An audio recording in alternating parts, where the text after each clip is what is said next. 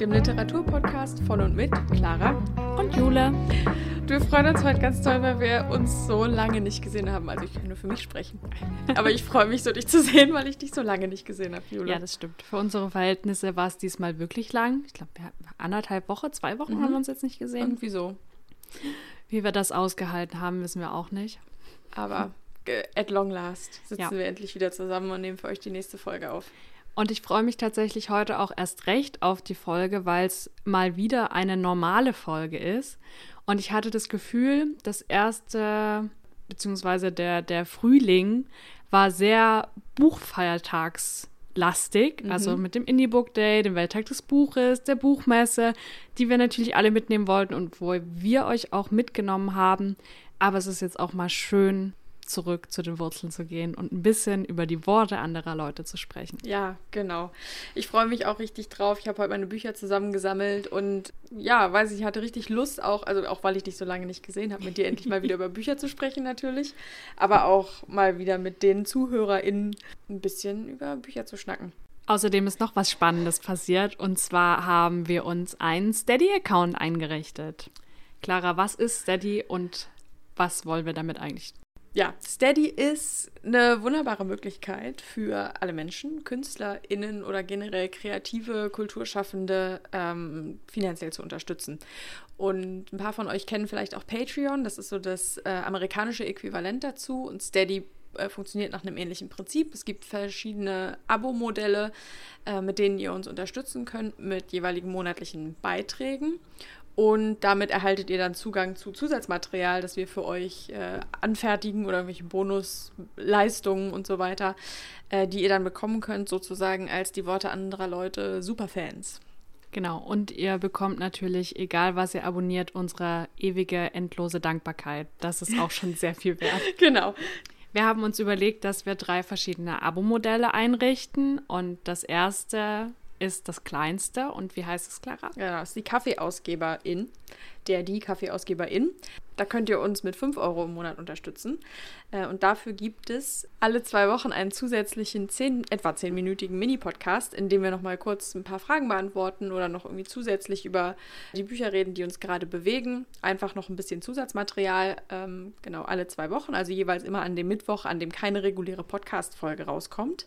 Dann bekommt ihr unseren monatlichen Newsletter, in dem wir euch erzählen, was wir gerade hören, lesen und so generell lieben. Also gibt es auch noch ein bisschen mehr aus unserem Leben. Und ja, generell bekommt ihr natürlich unsere ewige Dankbarkeit, wie Lu schon gesagt hat. Dann für 10 Euro im Monat könnt ihr Buchspendierer oder Buchspendiererin werden. Da ist alles dabei, was auch bei der Kaffeeausgeberin äh, dabei ist. Und zusätzlich gibt es außerdem noch ein Die Worte anderer Leute Lesezeichen zugesendet und eine Postkarte pro Quartal handgeschrieben von uns beiden mit einem exklusiven Lesetipp speziell für dich. Und dann gibt es noch den Die Lebensretterin für 30 Euro im Monat. Da ist alles dabei, was auch bei allen anderen ähm, Abo-Modellen dabei ist. Und außerdem wird sich eure Schlafqualität ins Unendliche steigern, weil ihr einfach, weil man ruhiger schläft nachts, wenn man weiß, dass man unabhängige Kulturschaffende finanziell unterstützt ja, also generell genau das Gleiche. Nur nochmal die Möglichkeit, sollte da draußen jemand sein, der wirklich die Möglichkeiten hat und Lust, uns mit 30 Euro im Monat zu unterstützen, was uns wirklich wahnsinnig hilft und was unheimlich viel Geld ist, auch für uns beim Podcast machen, dann gibt es die Möglichkeit auch. Genau. Genau, und alle Modelle gibt es in der Variante, dass man fünf, also dass man den Preis pro Monat bezahlt, aber es gibt es auch jeweils als Jahresbeitrag. Fühlt euch frei, das zu tun, wenn ihr darauf Lust habt, wenn ihr uns unterstützen möchtet. Ansonsten freuen wir uns natürlich auch immer über das Teilen, über das Feedback, über Bewertungen, damit wir irgendwo sichtbar werden. Ihr könnt uns gerne jederzeit schreiben, verlinken, weiterleiten und all das hilft uns auch schon sehr und freut uns wahnsinnig. So sieht's aus. Also schaut gerne mal vorbei auf Steady. Den Link packen wir euch in die Show Notes. Und genau. wir freuen uns, wenn ihr mal rumguckt und ein bisschen enger ähm, an den Worten anderer Leute teilhaben wollt. Ja, es ist auch ein bisschen dazu da, um eine Community aufzubauen, um euch auch was zurückzugeben, um mit euch zu interagieren. Nehmt es uns aber auch nicht übel, wenn es am Anfang nicht so funktioniert, wie wir uns das gedacht haben. Wir haben das erste Mal jetzt Steady eingerichtet und wir würden die Sachen, die wir geschrieben haben für die einzelnen Pakete, sehr gerne so umsetzen. Versuchen unser Möglichstes, dass das auch so passiert. Und ihr werdet auf jeden Fall an euer Bonusmaterial kommen, früher oder später. Wir sind dabei und dran. Das also kurz zum Housekeeping hier beim Podcast. Das wollten wir gleich mal vorwegschieben, damit ihr das auch alle mitbekommt. Wir würden uns, wie gesagt, sehr freuen. Und jetzt aber zurück zum normalen Daily Business. Jule, liest du gerade? Hörst du gerade? Was machen die Bücher bei dir? Ja, ich lese gerade, aber ich würde dann gern noch was verkünden, was damit zusammenhängt Okay. und ähm, würde das dann danach machen. Also würde ich jetzt erstmal die Frage zurückgeben an dich. Was liest oder hörst du gerade? Uh, okay. Jetzt bin ich ja gespannt. Kriege ich hier noch einen Cliffhanger? Ich lese gerade zwei Dinge. Und zwar vielleicht, also ich höre äh, Mindset von Sebastian Hotz, weil der das ja selber liest und ich einfach Lust hätte, mir das als Hörbuch anzuhören. Ich bin etwa zu drei Vierteln durch und finde es gut. Ich kann, also irgendwie vergleiche ich ihn mit Marc-Uwe Kling, mit Quality Land. Ich weiß nicht, woran das liegt. Vielleicht einfach, weil es Satire ist und beides deutsche Autoren. Ähm, die Cover sehen auch ein bisschen ähnlich aus. Und ich finde, Sebastian Hotz beobachtet unheimlich scharf und trifft wirklich auch den Nagel auf den Kopf. Ist aber einfach für mich, ich lache nicht so oft bei Marco Wickling, das muss ich leider sagen. Also ich habe die, die Pointen bringen mich nicht zum Lachen, sondern zum Schmunzeln. So kann ich es vielleicht ähm, sagen. Und der Plot ist auch ein bisschen vorhersehbar.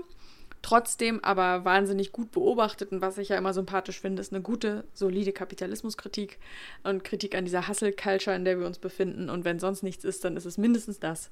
Und wie wir auch schon besprochen haben in der Buchmessenfolge, Sebastian Hotz ist einfach so sympathisch, dass es das Buch auch gleich noch besser macht, wenn man weiß, dass das für ein, für ein netter Typ ist und der einem auch das Buch selber vorliest. Ich habe es auch schon gelesen und sogar im Anschluss noch gehört. Und für alle, die vielleicht die Buchmesse-Folge verpasst haben oder mit dem Namen nichts anfangen können, es handelt sich um The One and Only El Hotzo, vor allem von Twitter bekannt. Und mir ging es ähnlich wie dir. Ich hatte auch das Gefühl, obwohl ich ihm sehr gerne zuhöre und ich finde, er liest es sehr gut, ich fand es besser, als ich selber gelesen habe. Ich Okay. kann dir gar nicht sagen, warum. Ähm, und musste aber auch öfter eher schmunzeln als lachen. Und vielleicht kann er einfach mit Worten, die andere selber lesen, besser umgehen, als wenn er es selber liest. Ich weiß es nicht genau. Okay. Ähm, aber ich fand es auch gut und ich fand es sehr gut lesbar und gut geschrieben. Aber es fehlt auf jeden Fall noch irgendwas. Ja, aber es ist ja spannend, dass du das nochmal so sagst, weil ich denke immer, gerade wenn es Humor ist, dass es besser ist, wenn der Autor es selber liest, weil es dann, also weil dann die Pointen so rüberkommen, wie er es geplant hat. Aber es ist ja spannend, dass du sagst, dass es da, dass du es gelesen besser fandst. Weil ich finde zum Beispiel, wenn wir mal bei dem Vergleich bleiben, bei Marc-Uwe Kling, ich würde diese gesamte Känguru-Reihe, glaube ich, würde ich nicht lesen. Also die müsste Ja. ich immer hören Ja. von ihm. Und ich finde zum Beispiel auch bei Quality Land von Marc-Uwe Kling ging es mir auch so. Ich fand es schon wahnsinnig gut als Buch und dann aber nochmal als Hörbuch gelesen von ihm. Einfach nochmal drei Welten besser. Ja. Na, ich werde das mal fertig hören und dann gibt es nochmal ein endgültiges Fazit von mir zu ähm, Mindset von Sebastian Hotz. Aber gut ist ja schon mal ein Anfang. Ja, stimmt, auf jeden Fall. Also äh, einen guten Debütroman zu schreiben, muss man auch erstmal, das muss man auch erstmal machen. Ja. Genau, und dann lese ich gerade Poor Little Sick Girls von Ione Gamble. Das habe ich mitgebracht. Ich war kürzlich, letzte Woche, in London mit meiner Mama. Und äh, das habe ich da liegen sehen bei Foyles. Ist ein wunderschöner, großer, unabhängiger Buchladen in London. Übrigens, solltet ihr irgendwann die Freude haben, in London zu sein, unbedingt zu Foyles gehen. Da habe ich mich drei Stunden lang aufgehalten und viele Bücher gekauft. Unter anderem eben dieses. Poor Little Sick Girls ist erschienen 2022 bei Dialogue Books. Gibt es nur im Englischen. Und gibt es leider im Thalia und auf allen ähm, Plattformen in Deutschland, die nicht das große böse A sind, nur als E-Book. Und deswegen habe ich mich voll gefreut, es in einem unabhängigen Buchladen in Print zu finden. Hab's gekauft. Und das ist eine Essaysammlung darüber, wie es ist, als chronisch kranke Frau in einer Gesellschaft zu leben, die eben von einem erwartet, dass man mit Selbstdisziplin und überdimensionalem Arbeitswillen sich selbst so geißelt, dass man irgendwie im Kapitalismus, wie oft ich Kapitalismus sage in so einer Folge, ne? aber im Kapitalismus irgendwie Werte schafft und dass das einfach zusätzlich krank macht und belastet. Und ich fühle mich da sehr verstanden und gesehen. Die ist, hat Morbus Crohn, die Autorin. Ich habe eine Colitis ulcerosa, äh, schon seit ganz vielen Jahren. Deswegen sagt die einfach ganz viele Sachen, mit denen ich eins zu eins d'accord gehe. Was so ist, ist, dass ich in den Essays, also ich bin etwa, habe ein Drittel gelesen, in den Essays wiederholen sich viele Themen. Ähm, deswegen wird es, glaube ich, kein Fünf-Sterne-Buch. Aber ich freue mich trotzdem, dass so Bücher existieren und würde mir eigentlich wünschen, dass auch mehr Leute das lesen, die nicht direkt betroffen sind, um so chronisch kranke Menschen ein bisschen besser zu verstehen. Ja, aber ich lese es, also es liest sich super gut und schnell und schön durch. Also es ist auf keinen Fall zäh. Das ist ja ein bisschen der Fluch der Essays. Da haben wir, glaube ich, auch schon mal drüber gesprochen, dass sie sich dann wiederholen, wenn sie als Essays einzeln woanders veröffentlicht wurden. Mhm. Aber prinzipiell ein sehr spannendes Thema, wo auch, also wo wir uns beide gesehen fühlen.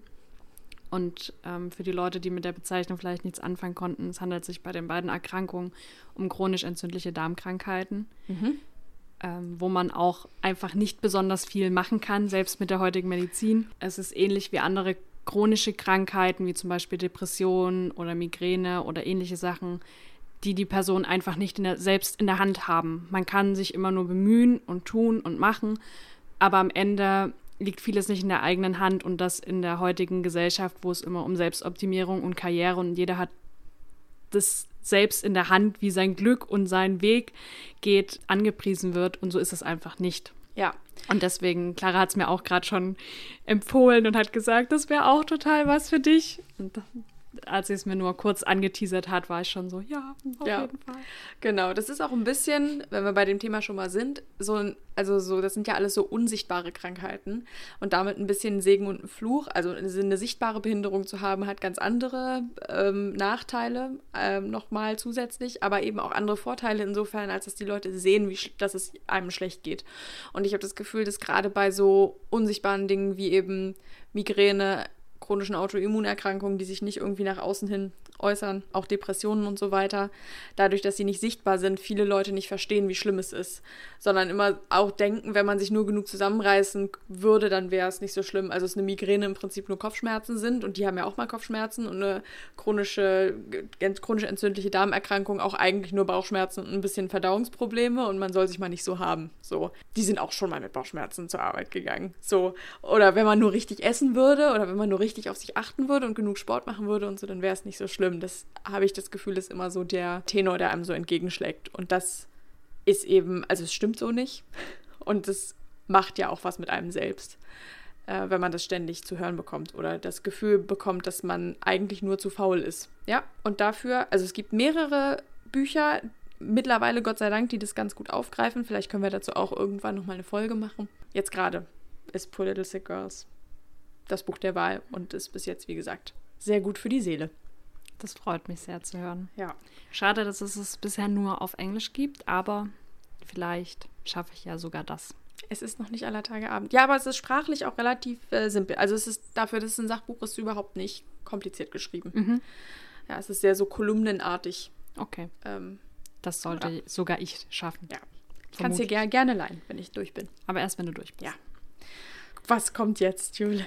Wenn die Folge rauskommt, am Mittwoch, sind wir am Tag danach, also am 1. Juni, nämlich beide auf dem Weg nach Hamburg. Und zwar bin ich dieses Jahr Teil des Sachbuchpreises und betreue den Sachbuchpreis gemeinsam mit acht anderen KollegInnen als Bloggerin.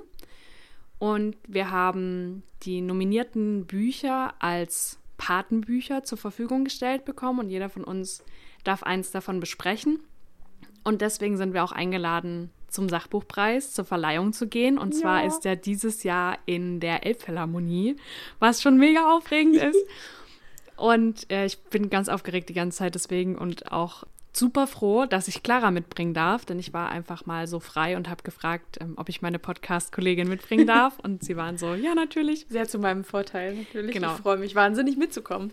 Und Clara wäre auch so mitgekommen, weil wir machen dann einfach mal drei Tage Hamburg und mhm. gucken uns ein bisschen die Stadt an. Ich habe da mal ein halbes Jahr gewohnt und ein großer Hamburg-Fan, großes Hamburg-Fangirl. Jedenfalls, mein Patenbuch ist Moral von Hanno Sauer. Das habe ich in der Buchmessenfolge schon erzählt. Was auch mein großes Highlight war, ihn persönlich zu treffen und das Gespräch mit ihm. Falls ihr das noch nicht gehört habt, könnt ihr gerne nochmal in die zweite Folge der Buchmesse reinhören. Und Moral hat den Untertitel Die Erfindung von Gut und Böse und es ist gar nicht in dem Sinne ein Philosophiebuch, sondern mh, hm, vielleicht so ein bisschen eher Anthropologie, Psychologie, Philosophie, Menschheitsgeschichte. Denn Hanno Sauer hat sich das quasi zur Aufgabe gemacht, zu schauen, wie sich die Moral entwickelt hat und woraus auch. Also was macht es dem Menschen überhaupt zur eigenen Moral erkennen zu können oder moralisch zu handeln. Und ich bin jetzt ungefähr bei einem Drittel und das ist, was ich gerade lese. Also auch weil es mich natürlich thematisch total interessiert und ich mich auch die ganze Zeit frage, wie sich die Moral überhaupt entwickelt hat. Und es wird viel auch anthropologisch erzählt, also wie die Menschen sich unterschiedlich entwickelt haben, wie sie Gruppen gebildet haben, wie auch das Strafsystem irgendwann eingeführt wurde, um die Regeln und Normen ja, zu festigen oder auch ähm, durchzusetzen. durchzusetzen, genau. Mhm. Was dann gestern auch eine gute Einstimmung auf unser heutiges Thema war. Und wir werden auf jeden Fall in der nächsten Podcast-Folge berichten, wie es dann beim Sachbuchpreis war. Vielleicht werden wir auch irgendwas posten. Schauen wir mal. Und so oder so, wir freuen uns wahnsinnig drauf, auch die KollegInnen alle nochmal zu sehen und auch andere Buchbloggerinnen, die leider nicht zur Buchmesse kommen konnten ja, es wird sehr aufregend. Es, es bleibt weiterhin aufregend für uns. Ja, ich freue mich auch richtig drauf, auf Hamburg da mitkommen zu können und generell auch unabhängig vom Sachbuchpreis natürlich mit dir in Hamburg zu sein. Auch das wird einfach schön. Da gibt es ja auch einiges zu sehen und zu tun. Ja, alles weitere dann später und auf unserem Instagram-Account wahrscheinlich. Auf jeden Fall. Aber jetzt hast du eben schon das heutige Thema angeteasert. Worum geht es denn? Heute geht es um menschliche Abgründe. Mhm. Und damit ein Dankeschön an Florian, äh, der sich das Thema gewünscht hat. Und ähm, wir gehen natürlich auch sehr gerne auf Wünsche ein. Und nach den ganzen Sonderfolgen haben wir uns gedacht, wir gehen jetzt mal richtig tief in die Materie und machen was zu menschlichen Abgründen. Hier ist Clara aus der Zukunft. Ich wollte mich noch einmal aus dem Schneideraum bei euch melden und euch ein paar Content-Warnungen mitgeben, weil es natürlich bei dem Thema menschliche Abgründe auch um ein paar unangenehme Themen geht. Und zwar sprechen wir über Bücher, in denen sexuelle Übergriffe, Gewalt, Mord, äh, Tod und Sexismus vorkommen. Wenn das Themen sind, über die ihr nicht gerne hören wollt, dann wäre jetzt die Zeit auszuschalten. Dann ist die Folge vielleicht nicht für euch. Wenn es für euch in Ordnung ist, freuen wir uns natürlich, wenn ihr weiter mit zuhört. Und in dem Sinne zurück zur Folge. Ja, es soll um menschliche Abgründe gehen. Das ist ja auch wieder ein sehr weit gefasstes Thema, aber wie sich herausgestellt hat, gar nicht so leicht dafür Bücher zu finden. Aber ich glaube, die Auswahl, die wir getroffen haben, ist ganz gut. Jule. Ich hoffe doch. Ja. Ich habe auf jeden Fall gesehen, du hast vor mir einen großen Stapel ausgebreitet mhm. und dir sind sofort Bücher dazu eingefallen. Ich musste schon ein bisschen mehr überlegen. Aber wir wollen natürlich den HörerInnen geben, was sie verlangen. Ja. und ähm, ich habe dann auch ein paar Bücher gefunden, und zwar ist das erste, was mir dazu eingefallen ist, Creep von Philipp Winkler. Mhm. Das ist, meine ich, letztes Jahr erschienen beim Aufbauverlag. Und darin geht es wortwörtlich um Creeps. Mhm. Und äh, das Spannende dabei ist, dass es quasi zweigeteilt ist. Einmal aus der Perspektive von Fanny, die in Deutschland lebt, und einmal aus der Sicht von Junya, der in Tokio wohnt, beziehungsweise in Japan. Schon wieder Japan. Ja, schon wieder Japan. Und das Spannende daran ist, dass die beiden sich sehr viel im Dark Web bewegen und ähm, sehr technikaffin sind, was auch der Tonus des Buches ist, wo einige Menschen sich darüber beschwert haben, ja, das muss ich doch alles nachgucken und das versteht man ja gar nicht, auch mit den ganzen japanischen Wörtern. Und der Autor, habe ich in einem Interview mal gehört, hat aber gemeint, man muss doch nicht, also wenn man Lust hat, kann man das doch nachschauen, aber ansonsten wird das Setting ja gar nicht authentisch. Mhm. Also warum muss man denn alles eindeutschen oder, oder. Ja, spannend. Ja, und ähm, es ist, ich glaube, der ganze Ton des Buches ist auch genau wie diese beiden Hauptcharaktere. Die sind nämlich völlig emotionslos. Okay. Fanny arbeitet als, ja, ich würde sagen, Sachbearbeiterin bei einem Technikunternehmen bei Bell. Die machen so Home Secure Kameras mhm. und ähm, auch so, so Türkameras. Und ich meine, es wirkt ein bisschen, als ob die da alle so ein Alexa drin stehen haben in den Wohnzimmern, weil sie auch den Ton hört. Und eigentlich ist sie dafür da, quasi auf den neu eingerichteten Kameras das Umfeld zu markieren. Also das ist das Auto, was da immer steht. Das Ah, okay. ist, sind die Menschen, die da immer rumlaufen oder Haustiere oder Pakete, dass die nicht als irgendwas Fremdes wahrgenommen werden. Und das ist eigentlich ihre Hauptaufgabe und sie kann dadurch zugreifen auf die ganzen Bilddateien und Videodateien und auch vor und zurückspulen. Und irgendwann hat sie sich zur Aufgabe gemacht, als sie langweilig war, dass sie quasi wie Soaps in den Wohnzimmern von KundInnen abhängt. Sie Okay. verbringt quasi, weiß ich nicht, 18 Stunden am Tag oder so in dieser Firma. Ist immer die erste, die kommt, die letzte, die geht. Und guckt Familien Neumann, nee, Naumann, Familie Naumann zu. Wie sie am Küchentisch sitzt und ähm, Spaß hat und Das ist ja in der Tat creepy, ja. könnte man sagen. Ja, und äh, ich habe heute extra noch mal reingehört, weil ich habe das Buch gelesen, als es rauskam. Und ich habe heute noch mal in das Hörbuch reingehört, um mir wieder in Erinnerung zu rufen, worum es eigentlich geht oder w- was Sache war.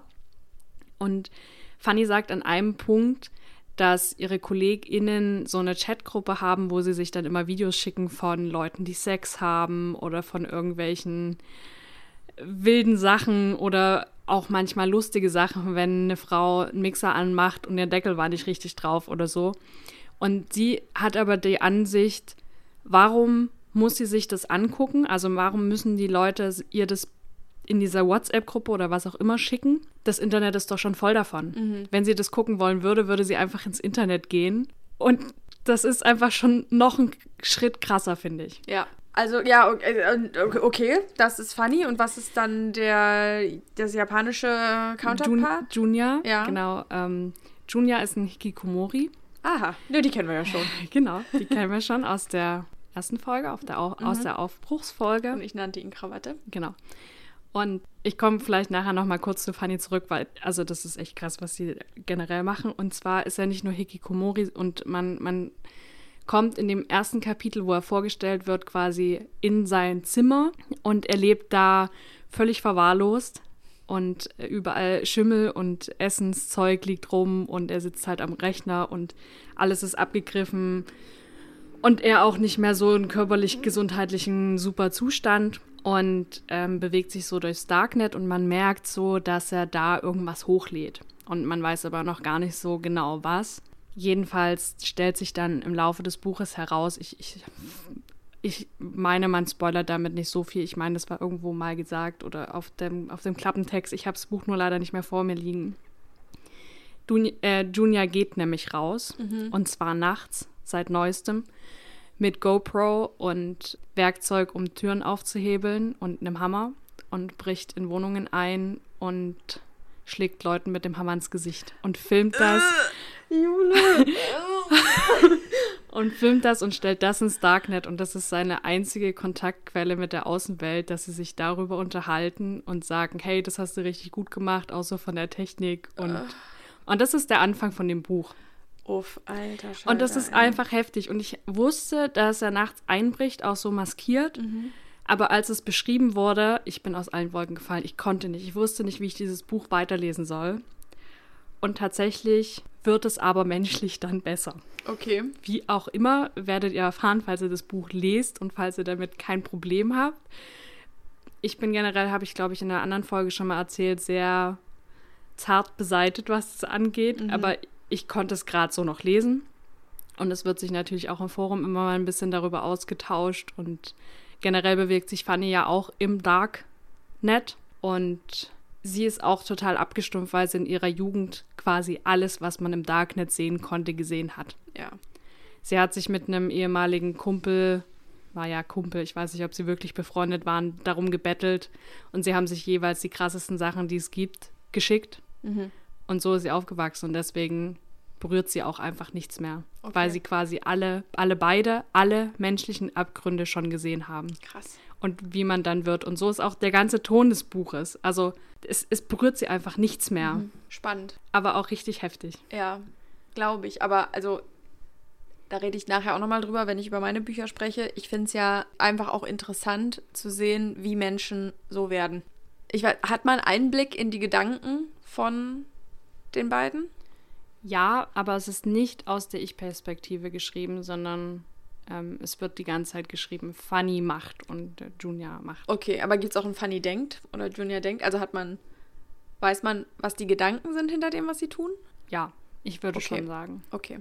Das finde ich nämlich spannend. Also das, das finde ich auch das Spannende an diesen Büchern, weil man natürlich sagen kann, ja, warum will man sowas lesen? Ne? Ähm, ich finde, Aber wie gesagt, emotional passiert nicht so viel. ja, ja krass, Alter. Vielleicht muss ich das dann doch auch einfach mal lesen. Also wild. Ich kann, ich weiß gerade gar nicht so richtig, was ich dazu sagen soll, weil mich das so, also irgendwie finde ich es auch sehr intriguing so, irgendwie Ja. spannend. Aber es ist, es fuckt einen auch richtig ab. Ist es denn gut zu lesen? Ja, Okay, ja, also ich habe es sehr schnell gelesen. gut. Na, dann nehme ich das mal mit, weil ich das Thema an sich eigentlich super spannend finde. Ich finde auch generell, ich habe noch ein oder zwei mehr Bücher hier, wo es auch darum geht, wie es Menschen ergeht, die die ganze Zeit eben menschliche Abgründe im Internet sehen. Ja. Zum Beispiel herausfiltern diese ganzen Ja, Hasskommentare. diese Content-Moderatoren. Ja, genau. Ne? Ja. Und das finde ich auch. Also ich habe das, glaube ich, durch Creep das erste Mal wahrgenommen, dass sowas existiert. Ich habe mir da vorher gar keine Gedanken drüber gemacht aus meiner privilegierten Sicht, weil Ja. das Internet wird einfach irgendwann nett gemacht und wer das macht, keine Ahnung. Mhm. Aber das ist heftig. Ja, das glaube ich. Das ist auch nochmal ein spannendes Thema. Das könnte, da könnte man auch fast noch eine separate Folge zu machen zum Internet. Bücher übers Internet. Ähm, ja, nehmen wir mal so mit. Okay, cool. Creep. Von? Von Philipp Winkler. Philipp Winkler. Okay. So, und was hast du für menschliche Abgründe mitgebracht, Clara? Ja, ich mache auch gleich ganz schmackhaft weiter. Mit Mm. äh, einem Buch, was auch, also was leider noch nicht ins Deutsche übersetzt wurde. Es wurde in viele andere äh, Sprachen übersetzt. Vielleicht kommt also auch noch eine Übersetzung ins Deutsche. Es passt aber so perfekt zum Thema. Und zwar ist es A Certain Hunger von Chelsea G. Summers. Summers.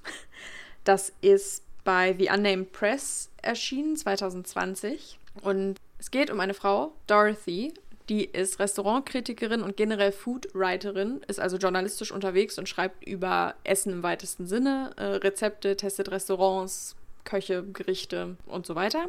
Und Dorothy hat aber auch eine sehr, neben ihrem großen Erfolg, also auch eine sehr schillernde Persönlichkeit, in der Szene kennen sie viele Menschen. Sie hat aber auch noch eine dunkle Seite. Und zwar hat Dorothy keinen festen Partner, immer nur mal so Liebschaften oder auch längere Beziehungen, aber die enden alle darin, dass Dorothy die Männer umbringt und isst. Und das klingt erstmal nach einem normalen, in Anführungsstrichen, Thriller-Plot.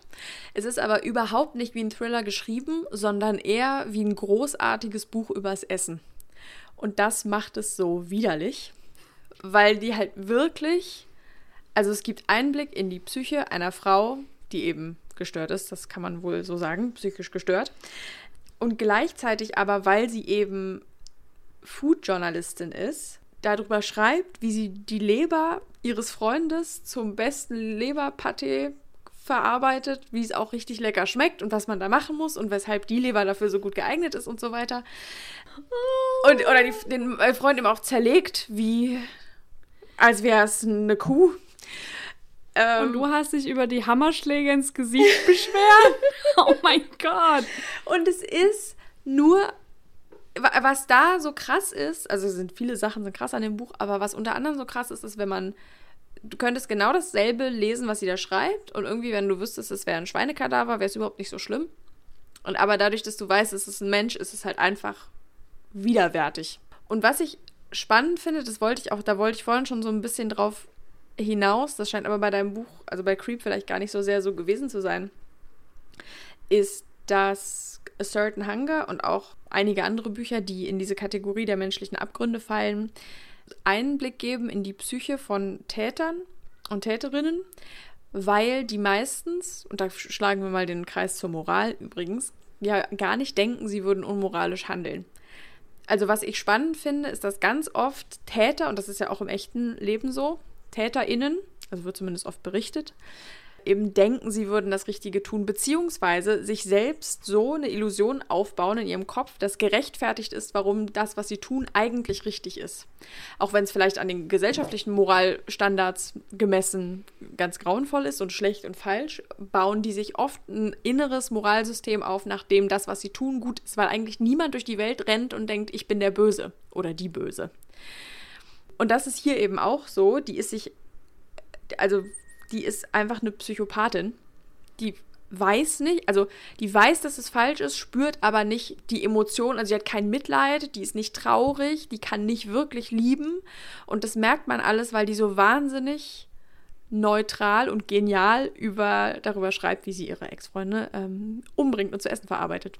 Aber die, einen Blick in diese Gedankenwelt zu bekommen, fand ich halt super spannend und ich habe es wahnsinnig gern gelesen. Also ich glaube, wenn man mit diesem Ekel klarkommt und generell Essensbücher gut findet. Also ich habe ja auch von Stanley Tucci Taste gelesen, diese Food Memoir, die ich so mochte und fällt mir jetzt noch was ein. Aber generell Bücher übers Essen haben ja auch so einen Moment und die gehen auch gut in einer gewissen, für eine gewisse Leserschaft. Und da fällt das eben auch rein, A Certain Hunger. Aber auf eine creepige, eklige Art. Ich kann alles daran überhaupt nicht. Schon dir zuzu... Also, dir höre ich natürlich sehr gerne zu, aber alles in mir sträubt sich. Ich, also, ich weiß, dass du mir letztes Jahr, als du es gehört hast... Ja, ich, genau, ich habe es gelesen und gehört. Also ich habe es so ein bisschen ah, ja. Ähm, du hast mir davon erzählt und da wusste ich schon so, nein, nein, auf gar keinen Fall, nein, wie kannst du dieses Buch gut finden? Ich verstehe natürlich den Ansatz, dass wenn es anders geschrieben ist, mhm. dass man es gut finden kann. Aber du meintest vorhin auch, ähm, wenn das, worüber sie schreibt, jetzt ein Schweinekadaver wäre, mhm. dass man es nicht so schlimm fände. Ich schon. Ja.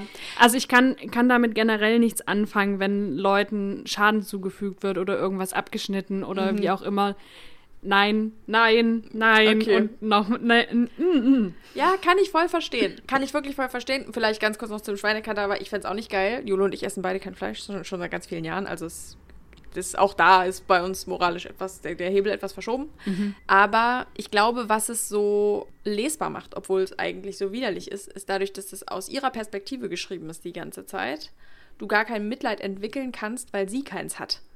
Okay. Also, mhm. das ist natürlich ein spannender Punkt, ja. Ja, du kannst gar keine emotionale Verbindung zu diesen Männern aufbauen, weil du die ganze Zeit nur durch ihren Kopf siehst und sie, also, mhm, das mhm. lässt gar nicht zu, dass du die irgendwie als Personen wahrnimmst, die die du lieb hast oder bei denen du willst, dass denen nichts Schlimmes passiert. Es ist so die ganze Zeit wie durch so eine Filterbrille. Ja, genau. Okay. Genau. Ha, nee, ich will trotzdem. Nee. nee, ich will es dir auch nicht aufquatschen. Ist, wie ja. gesagt, das gibt es auch nur im Englischen. Und das ist tatsächlich auch sehr, dadurch, dass das so deskriptiv ist und sie wahnsinnig, wahnsinnig adjektivreich schreibt, ist es auch nicht so leicht zu lesen. Also da, da fliegt man nicht so durch. Es mhm. ist ein sehr gesättigtes, dichtes Buch. Mhm. Ja, aber ganz toll. Passt aber auf jeden Fall zur Folge. Ja, ich fand's super. Ja, kein Vorbild, aber will ich mal sagen. Also ich habe es einfach gern gelesen, aber nicht, weil ich äh, mhm. gerne wäre wie sie. Jetzt machst du mir ein bisschen Angst. Ja, ich frage mich allerdings, was mit Chelsea G. Summers eigentlich los ist. Aber gut, ich, die hat einfach ein gutes Buch geschrieben. Ich finde es schön, dass es nicht ins Deutsche übersetzt wurde. ja, übrigens, die britische Ausgabe hat ein ziemlich hässliches Cover mit so einer Ananas drauf, mit einem Schlachtemesser drin. Ähm, die amerikanische Ausgabe ist wunderschön. Mit so einem Gemälde drauf, auf der eine Frau ein blutendes Herz in der Hand hält. Oder eventuell ausquetscht. Man wäre mir da jetzt nicht sicher. Ja, ist auf jeden Fall, also Coverdesign-mäßig sehr hübsch. Ja, ja, mhm. ja, leider schon. Ja, das war auch das, was mich zuerst angesprochen hat. Aber es lohnt sich auch der Inhalt. Wenn man das will, was ich gerade alles erzählt habe. Generell suchen wir uns ja auch Themen aus, die sehr weit gefasst sind. Also menschliche Abgründe kann ja natürlich alles sein. Also nicht nur moralische Verwerfungen, sondern auch Mord, Totschlag oder naja, je nachdem, wie man es auslegt, vielleicht auch Quälerei von mhm. Tieren zum Beispiel auch. Mhm. Oder, naja, manchmal sprechen Menschen auch über persönliche Abgründe. Also ich, ja. gerade so in Tief zu fallen oder, oder eine Sucht zu verfallen oder. Ich wollte gerade sagen, es ist ja auch menschliche Abgründe, bedeutet ja nicht nur, was wir anderen antun können, sondern auch, also der Abgrund kann ja auch in einem selbst sein, außer dass man, ohne dass man nach außen Schaden zufügt. Ja, aber das glaube ich relativ selten, dass man dann nach außen keinen Schaden zufügt. Ja, stimmt. Hast du recht. Denn selbst wenn man sich abwendet und nur in seinem eigenen Selbstmitleid oder in seinem äh, eigenen Krankheitsdelirium oder was auch immer schwebt, tut man damit anderen auch was an. Ja, auch das stimmt. Ach, na gut, Jule, was hast du noch mitgebracht? Wo wir gerade bei diesen. Das ist ein zauberhaftes Thema einfach. Da ist die Laune hoch. Du darfst jetzt aussuchen, ob es um ein Thema geht, das philosophisch betrachtet wird und was ich als Buch sehr furchtbar fand. Mhm. Oder ob es um ein Thema geht, worüber ich mich aufrege, aber im besten Sinne, weil die Autorin damit sehr recht hat. Okay, gerne letzteres dann. Okay. Dann wäre das, wenn Männer mir die Welt erklären von Rebecca Solnit. Finde ich super, dass das in der menschlichen Abgrundsfolge auftaucht. Und zwar ist es auch eine Essaysammlung. Also ich hätte es auch zur Essay-Folge mitbringen können, mhm. aber ich dachte mir, wir machen ja auf jeden Fall noch die menschliche Abgründe-Folge. Und da passt es auch ganz gut dazu. Und es wurde übersetzt aus dem Amerikanischen von Katrin Rasum und Bettina Münch und ist erschienen, zumindest in der Taschenbuchvariante, die ich jetzt habe, bei BTB 2014. Okay, schon ähm, eine Weile alt. Ja, und sie schreibt in dem Buch, dass sie es 2013 etwa geschrieben hat, also wurde es dann sehr mhm. schnell ins Deutsche auf jeden Fall übersetzt. Und sie schreibt Essays darüber, also der Titel ist in dem Sinne ein bisschen irreführend, weil es natürlich prinzipiell erstmal um das Grundproblem geht, wenn Männer mir als Frau die Welt erklären aber es geht sehr viel auch darum, wie sich zum Beispiel Gewalt äußert oder mhm. warum Männer überhaupt oft dieses, diese Attitüde haben, Frauen die Welt erklären zu müssen. Mhm. Also um, um die Grundlagen auch. Und auch da habe ich heute noch mal reingehört und bin sehr aggressiv geworden, weil sich so menschlichen Abgründen widmen ist auch manchmal nichts Schönes und nichts Stimmt. spaßig, lustiges. Gibt es natürlich auch, aber war es in dem Fall nicht. Und ähm, sie schreibt sehr treffend auch darüber, wie es ist, als Frau in der heutigen Gesellschaft zu leben, auch in westlichen Gesellschaften wie den USA und Deutschland, wo man ja sagt, Gleichberechtigung, das haben wir doch schon längst. Was wollt ihr denn eigentlich mhm. ständig? Mhm, und auch darum, wie Gewalt eigentlich in unserer Gesellschaft etabliert ist. Mhm. Dass ähm, wenn Studentinnen vergewaltigt werden auf dem Campus, dass die Uni Leitung einfach überhaupt nicht interessiert, dass ganz viel immer nur in andere Länder geblickt wird, wie nach Mexiko oder nach, nach Indien und dann gesagt wird, oh Gott, was ist da denn schon wieder passiert und die komischen Leute in Asien oder in Afrika oder was weiß ich wo. Und dabei kommen aber die ganze Zeit in den USA gleiche Meldungen mhm. über Massenvergewaltigung, über Kinderschändung und, und über häusliche Gewalt. Und ähm, sie bringt dann auch Fakten, die einfach krass sind. Mhm. Also zum Beispiel sagt sie, dass, also das von 2013, wie gesagt, in den USA, dass alle 6,2 Minuten eine Vergewaltigung passiert, die dann auch zur Anzeige gebracht wird. So also krass, die dann auch zur Anzeige gebracht wird. Das sind ja nur etwa, weiß ich nicht, 10, 20 Prozent, so viel ist es nicht. Das muss man sich mal überlegen. Und ja. dann geht es auch um, um häusliche Gewalt natürlich und überhaupt, wer eigentlich Täter ist. Und man mhm. braucht es meistens gar nicht gendern, weil 90 Prozent aller Gewalttaten werden von Männern verübt. Mhm. Und damit sagt sie sagt es jedes Mal wieder, wenn sie solche Fakten bringt, dass sie nicht per se alle Männer in einen Topf wirft, sondern dass einfach gesehen werden muss, dass es nicht 50-50 ist, mhm. sondern dass 90 Prozent von Männern begangen werden und dass aber auch Männer Opfer sind, die dann auch meistens von Männern angegriffen werden. Ja und dass es einfach tatsächlich ein Geschlechterproblem ist, mhm. was endlich mal in Angriff genommen wird. Und stattdessen wird aber ständig gesagt, ja, und da waren dann so äußere Umstände oder die Person hat vielleicht Drogen genommen und es sind alles immer Einzeltaten und so weiter. Und sie hat es einmal ganz schön zusammengefasst und zwar hat sie gesagt, Gewalt hat keine Rasse und keine Klasse, keine Religion und keine Nationalität, aber sie hat ein Geschlecht. Mhm.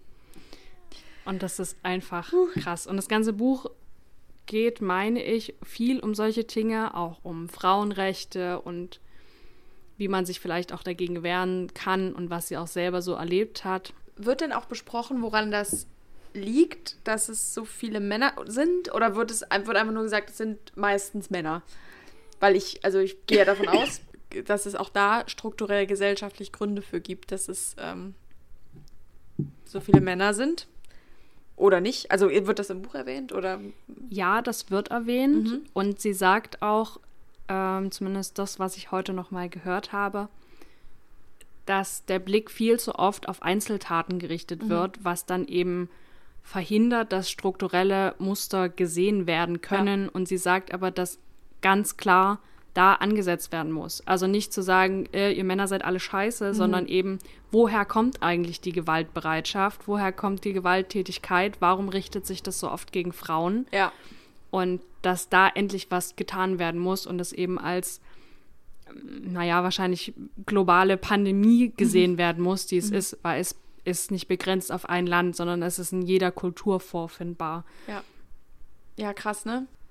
Wichtiger Punkt ist aber auch, dass es nicht nur darum geht, dass Frauen Opfer sind, sondern zum Teil auch zum, also hinsichtlich des Umgangs damit, weil ganz oft, also meistens ist es ja so, dass Frauen gesagt wird, sie dürfen sich nicht so anziehen, sie dürfen dann und dann nicht aus dem Haus gehen und dass es aber nie das Problem ist, dass Männer anders erzogen werden sollen. Mhm. Also es wird quasi allen potenziellen Opfern die, die Prävention aufgebürdet, aber es ja. sind nie die Täter schuld.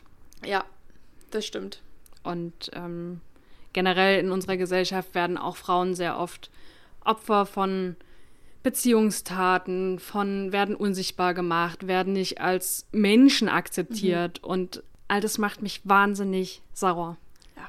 Und ich finde dieses Buch einfach auch zehn Jahre, nachdem es geschrieben wurde, immer noch sehr lesenswert und sehr, sehr, sehr, sehr, sehr wichtig. Leider. Wäre ja schön, wenn es irrelevant wäre mittlerweile.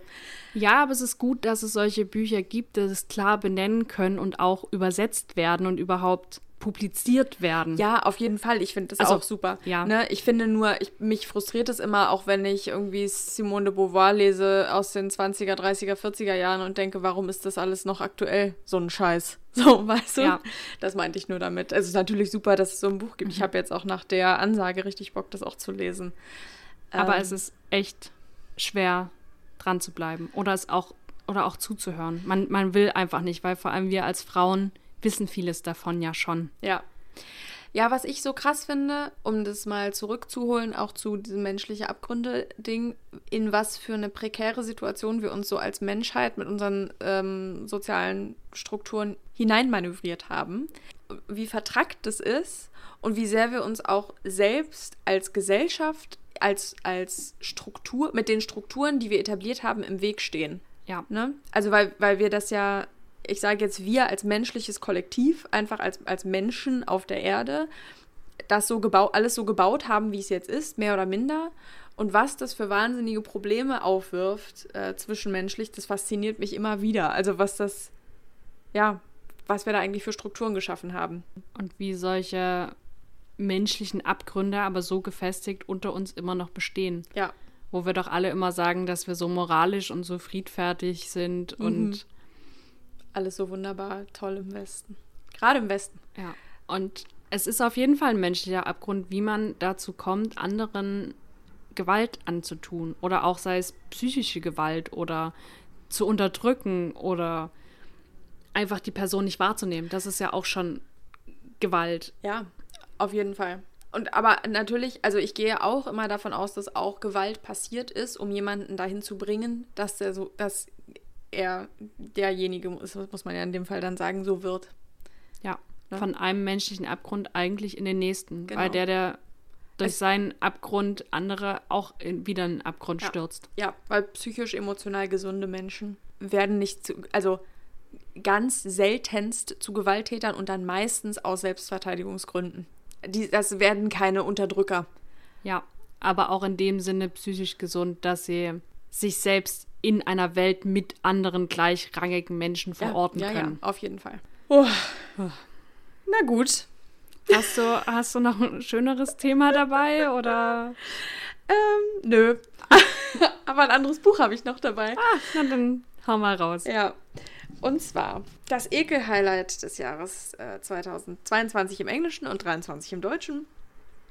Labwohner von Otessa Moschweg. Otessa Moschweg kennen viele wahrscheinlich entweder von Eileen oder dann später von My Year in Rest and Relaxation, beziehungsweise im Deutschen Mein Jahr der Ruhe und Entspannung. Das hat während Corona relativ große Wellen geschlagen, haben viele gelesen, wurde unendlich häufig besprochen ähm, auf Social Media, in den, in, generell in den Medien. Und äh, Otessa Moschweg hat letztes Jahr 2022 im Englischen eben ein neues Buch rausgebracht, Labwona. Das ist bei Jonathan Cape erschienen und es geht um ein mittelalterliches Lehnsgut, das heißt Labona. mit einem Lehnsherren, der das Sagen hat. Und dieses Buch finde ich unendlich schwierig zu beschreiben, weil es so, und das kann Otessa, Mos Otessa Moschweg gut, das Bücherschreiben, die sind wie nichts anderes. Und das ist bei Labwona eben auch der Fall es ist, also es wird dieses Leben in Labwona aus verschiedenen Perspektiven beschrieben. Es geht um einen äh, körperlich behinderten jungen Mann, dessen Vater ihn nicht richtig liebt. Der ist auch irgendwie das Kind als Kind aus einer Vergewaltigung entstanden. Dann geht es um diesen Lehnsherren, der moralisch komplett korrupt ist, sich aber keiner Schuld bewusst. Seine Beziehung zur Kirche, also zum, zum Pfarrer, zum lokalen Pfarrer, der auch komplett korrupt ist ähm, und nur seine eigenen Interessen vertritt. Und das natürlich gepaart mit im mittelalterlichen, so, im Mittelalter so prävalenten Themen wie Dürre, Hunger, Krankheit, Dreck, Ekel, Widerlichkeiten. Und es ist wie ein Autounfall. Man fängt an, das zu lesen und es ist mir noch nie vorher passiert, dass mir beim Lesen eines Buches physisch schlecht wird aber bei Lavona ist es, war es so, musste ich von der Seite weggucken und atmen und dann konnte dann erst weiterlesen, weil es moralisch widerlich ist, weil es körperlich eklig ist und es einen damit aber auch irgendwie fesselt. Und es ist in der Erzählweise, finde ich, fast biblisch, weil es mir vorkommt wie eine Betrachtung der Menschheit, also was die Menschheit wäre, wenn nichts mehr da wäre, was uns menschlich macht. Keine Liebe, keine Kreativität, keine Freundschaft? Ja, kein, genau, keine Freundschaft, keine Ethik. Also es ist alles irgendwie nur das Widerlichste vom Menschen ist übrig in dieser gesamten Geschichte. Und dabei ist gar nicht so viel Plot da. Ähm, und trotzdem ist es total faszinierend, weil man das die ganze Zeit liest und denkt, wie können Menschen so sein? Obwohl man weiß, dass Menschen so sein können. Also es ist auch nichts Überraschendes dabei. Ich denke. Man will es einfach nur nicht wahrhaben. Genau. Und es ist ganz klein, also klein auf 300 Schlag mich tot Seiten, kondensiert was Menschen alles, wie, wie widerlich Menschen sein können und wie unmoralisch und wie unbewusst es passiert. Also ich glaube auch wieder hier, die Menschen sind sich überhaupt nicht bewusst in dem Buch, dass die irgendwie problematische Charaktere sind oder irgendwas falsch machen. Und das ist total wild. Und du konntest aber auch nicht aufhören, es zu lesen, oder? Nee. Also du musstest kurz weggucken, atmen und dann dich leider weiter rein vertiefen. Ja, weil es wirklich, es ist so komisch, und dabei so gut. Ich die ganze Zeit dachte, was passiert hier? Was ist das? Wo bin ich da? Was will die mir sagen? Und hinterher habe ich das Buch zugemacht und habe gedacht, boah, krass, was war das denn? Mhm. Aber irgendwie im besten Sinne. Also ich habe dem auch vier Sterne gegeben. Ganz kurz vielleicht noch, ist nicht nur im Englischen erschienen. Ich habe vorhin 22 und 23 gesagt. Also 22 ist es auf Englisch rausgekommen. 23 bei Hansa Berlin. Von der Übersetzerin Anke Caroline Burger ins Deutsche übersetzt. Gott sei Dank. Also hat jeder hier die Möglichkeit, sich an Labwona zu erfreuen. Naja, zu erwidern ja. zu widern. Irgendwie so. Ja. Und also ja, für mich ist das auf das kondensierte, ne, böse ist falsch, ich wollte gerade sagen, das kondensierte Böse im Menschen. Aber böse, das Wort impliziert für mich immer, dass jemand weiß, dass er was Falsches macht. Und das auch absichtlich tut. Genau. Mhm. Das kondensierte Schlechte im Menschen. Mhm und damit irgendwie total krasses Buch. Also ich kann das wirklich irgendwie seltsamerweise auch nur empfehlen. Auf dem Cover ist, meine ich, auch im Englischen sowie im Deutschen ein Lamm drauf. Es ist so eine Art Opferlamm. Ähm, ja, das ist ja auch äh, gefesselt sozusagen. Einer der äh, Charaktere, einer ah, ja. der Hauptcharaktere ist ein ist Schafhirte. Mhm. Ähm, und es ist, also ich habe ja vorhin auch schon gesagt, dass das so biblische Anklänge hat. Der Glaube ist auch immer mit, also so Gottesfurcht mhm. im altertümlichen Sinne mhm. und so mhm. Selbstkasteiung und so, so, so, Dinge kommen auch immer wieder vor. Deswegen ist das ein ganz ähm, passendes Bild, wie ich finde. Ja, und auch da finde ich, also auch diese Kritik am an Glaube und Kirche, die da auch mit drin steckt, finde ich auch spannend. Das ist ja auch gerade, wenn man über Moral redet, wir haben heute oft auch Moral gesagt, fällt mir gerade auf, aber wenn man über Moral redet, auch was wie Religion in der Menschheitsgeschichte mit reinspielt und so, ist ja auch nochmal ein spannendes Thema, wird auch mit aufgegriffen. Also, ja. Heftig. Also, mhm. als du mir von dem Buch erzählt hast, schon während du es gelesen hast und auch als du es ausgelesen hast, war dein Ton auch schon genau der. Also, es ist mhm. irgendwie krass und heftig und widerlich, aber du konntest nicht damit aufhören. Genau. Meine Mama hat es auch kürzlich gelesen und hat das genau so auch gesagt. Die konnte auch nicht damit aufhören, die fand es auch irgendwie gut, aber auch irgendwie richtig widerlich. Also ich glaube, darauf können sich irgendwie alle einigen. Mhm. Ich habe es tatsächlich ja nicht selber gelesen, aber ähm, warum hast du eigentlich nicht die Bibel mitgebracht? ich habe, ich, da traue ich mich noch nicht ran an die Kritik. Da hätte ich es ja vielleicht nochmal lesen müssen. Nochmal, als hätte ich es jemals allem, gelesen. Aber also, äh, ich bin gar nicht christlich bewandert, aber ähm, das Alte Testament soll auch sehr blutrünstig sein, oder? Ich, ja. Also, auf jeden Fall. Es, es ist brutal und an, an Stellen brutal und mhm. eklig und frauenverachtend und sexistisch und überhaupt. Und ja, das ist nochmal ein gutes Thema. Ähm, wir sind schon sehr weit in der Zeit fortgeschritten und ich würde jetzt nur ganz kurz noch was sagen zu Svenja Flasspöhlers Buch Sensibel. Vielleicht magst du nachher dann auch noch eine Kurzvorstellung machen von mhm. deinem dritten Buch. Und zwar schreibt sie darin über das Thema, ob wir heutzutage zu sensibel sind oder woher das eigentlich alles kommt, weil sensibel auch immer mehr Thema wird und auch so Opferbenennungen zum Beispiel. Und ich finde, an vielen Stellen hat sie recht, aber an anderen Sachen beschreibt sie menschliche Abgründe so stark und intensiv. Und mit manchen Ansichten eröffnet sie für mich auch ein bisschen selbst menschliche Abgründe okay. mit dem, worüber sie spricht. Zum Beispiel geht es darum, geht es auch um, um Sadismus mhm. und wie andere verletzt werden. Und sie beschreibt das so ekelhaft, für mich widerlich detailliert, mhm. wo ich mich frage, warum? Also jeder kann sich darunter was vorstellen. Warum muss man das so detailliert ausbreiten in einem Buch, was keine Ahnung 200 Seiten hat? Ja. Und ich habe es als Hörbuch gehört, weil ich mir nicht sicher war, ob ich es lesen will und generell ähm, die Autorin auch nicht so richtig greifen kann, auch nicht wirklich sympathisch persönlich finde und war dann auch von diesem Buch arg angewidert. Hm. Weil sie auch ganz merkwürdige Aussagen trifft, wo man jetzt nicht weiß, vor allem äh, für eine Äußerung von, Frau, von einer Frau, dann zu sagen, so ein bisschen in dem Ton, dass man sich ja nicht so anstellen sollte. Ja. Ich weiß nicht, ob ihr persönlich noch nie was passiert ist, weshalb sie diese Einstellung hat. Ich möchte es ihr nicht unterstellen. Aber ich finde, aus meiner weiblichen Perspektive hat sie ganz eigene und merkwürdige Ansichten zu diesem Thema. Ja, das finde ich, äh, da haben wir uns vorhin schon kurz drüber ausgetauscht, das finde ich insofern immer dann problematisch. Also man, man kann das ja denken, man kann auch als Frau denken, das ist für mich alles nicht so schlimm und ich brauche den Feminismus eigentlich nicht und so weiter. Ich finde, daraus eine Generalisierung zu schaffen und zu sagen, es ist für alle eigentlich nicht so wichtig und eigentlich müssten wir alle uns mal nicht so haben, das, da finde ich, wird es kritisch. Und das dann in so einem Buch sozusagen, das nicht ein Memoir ist, wo es um ihre Meinung geht, sondern ja schon auch einen Bildungsanspruch hat, so habe ich das Buch zumindest verstanden. Mhm. Finde ich das auch sehr kritisch. Ja, total. Also es ist irgendwie für mich nicht ganz plausibel und nicht ganz durchdacht. Mhm. Und es ist auch eines der Bücher, über das ich mich immer noch bis heute wahnsinnig aufrege.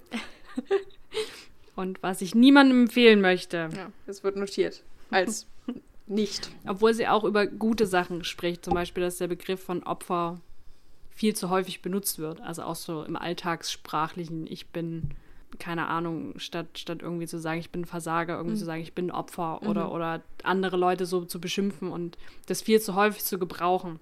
Ja. Schmälert dann auch ein bisschen die.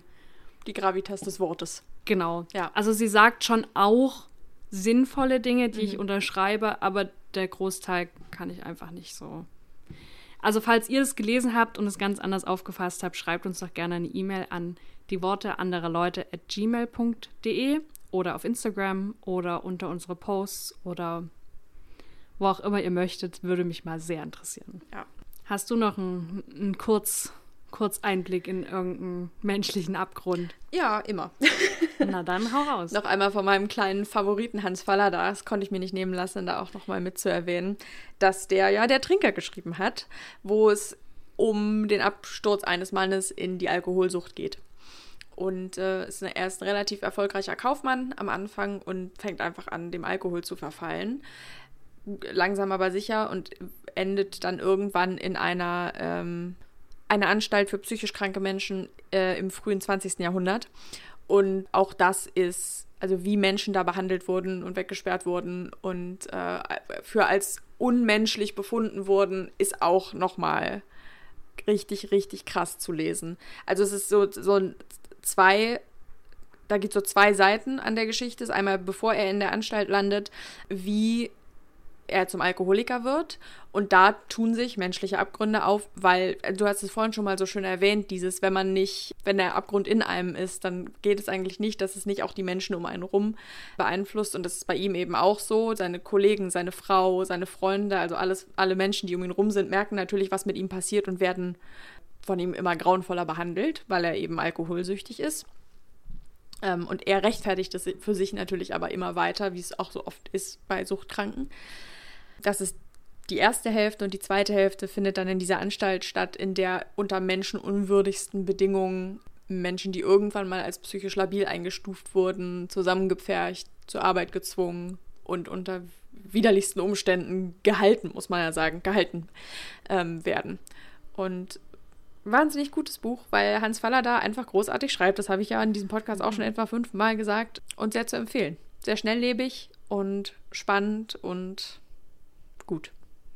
Wir hatten es vorhin auch schon mal kurz angeschnitten, dass ein menschlicher Abgrund dann zu einem weiteren menschlichen Abgrund führt und es so ein bisschen wie so eine Dominokette mhm. ist. Und wenn ich mir das jetzt so anhöre, ist es auch, also ist es generell ja sehr schwer, aus so einem eigenen Abgrund, sei das jetzt ein innerer oder ein äußerer, herauszukommen. Mhm. Aber wenn du dann auch noch in so eine Spirale gelangst, ja. da kommst du doch nie wieder raus. Ja. Also das ist ein riesiger Teufelskreis. Ja, das ist also dieses ganze Buch ist ein einziger Teufelskreis, weil du halt also wir sind ja mittlerweile Gott sei Dank so weit, dass man Suchtkrank, also dass man Suchtkrankheiten immer mehr, auch als Gesellschaft habe ich zumindest langsam das Gefühl, als Krankheiten versteht und nicht als Schwäche.